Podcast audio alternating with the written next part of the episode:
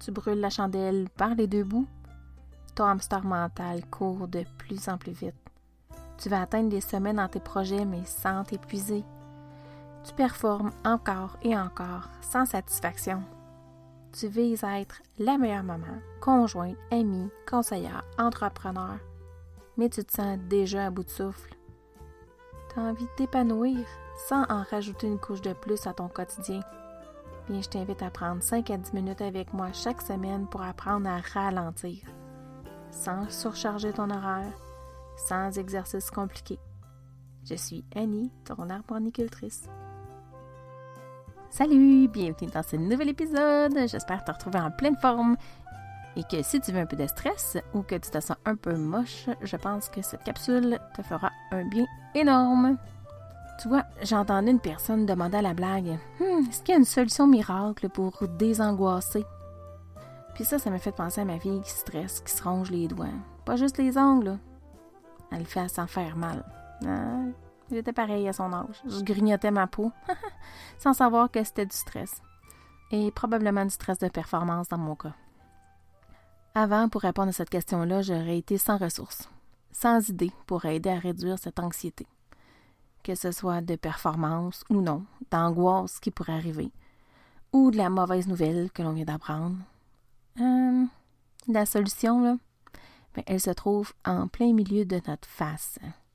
Oui, oui, on cherche loin, partout, ailleurs, pour finalement se rendre compte que la solution, ou du moins une partie, est là, sous notre nez, littéralement.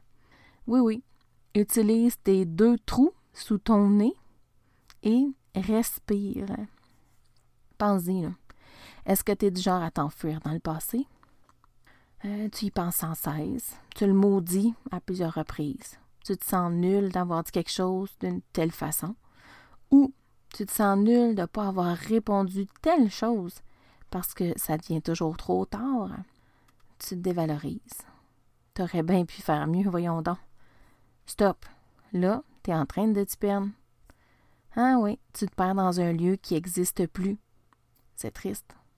Oui, mais rester coincé là, ça amène tout doucement vers la dépression.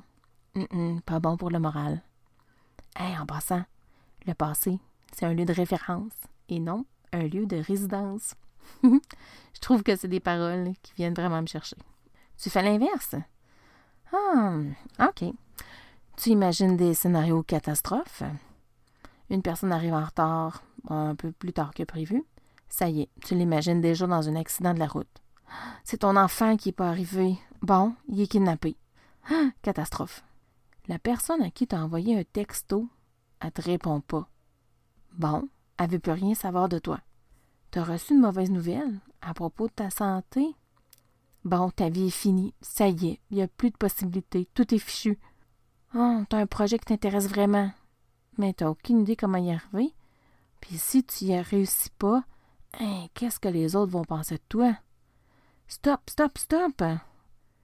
Là, tu es encore en train de perdre. Mais là, tu dans un lieu qui n'existe pas. N'existe même pas. C'est triste encore, mais s'y projeter, ça mène tout doucement vers l'anxiété. Rien de bon pour le moral. Le passé et le futur, ils sont pas à éviter, à éviter en tout temps. Là. Ben non. C'est aussi des sources d'inspiration. C'est des moments de création, de la réflexion, d'analyse. Mais hein, pour équilibrer le tout, ben, Utilise ce qui fait fonctionner ton corps. Tes deux trous de nez. C'est eux qui te ramènent ici maintenant. Oui, dans le moment présent. C'est un outil tellement puissant, respirer. Tu sais, j'ai proposé à ma fille de commencer des petites minutes de méditation, respiration, pour calmer la tempête en elle. Puis on va les commencer bientôt. J'ai aussi répondu instinctivement à la personne qui voulait une recette miracle pour réduire l'ancienneté, pour réduire l'anxiété. Ben oui, il existe de quoi pour se calmer, pour calmer son hamster mental. Puis je lui ai pointé mon nez en mentionnant la respiration.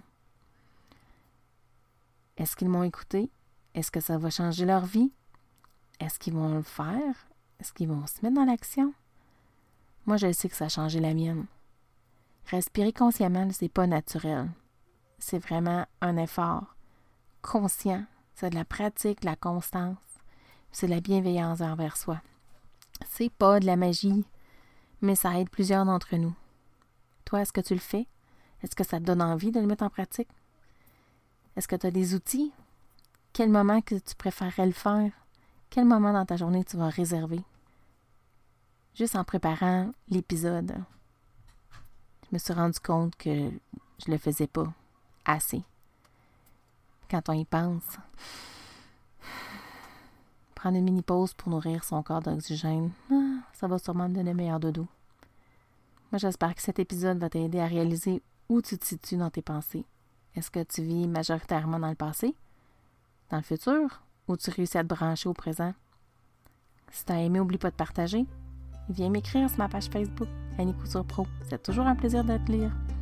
Prends soin de toi. Au plaisir de grandir avec toi.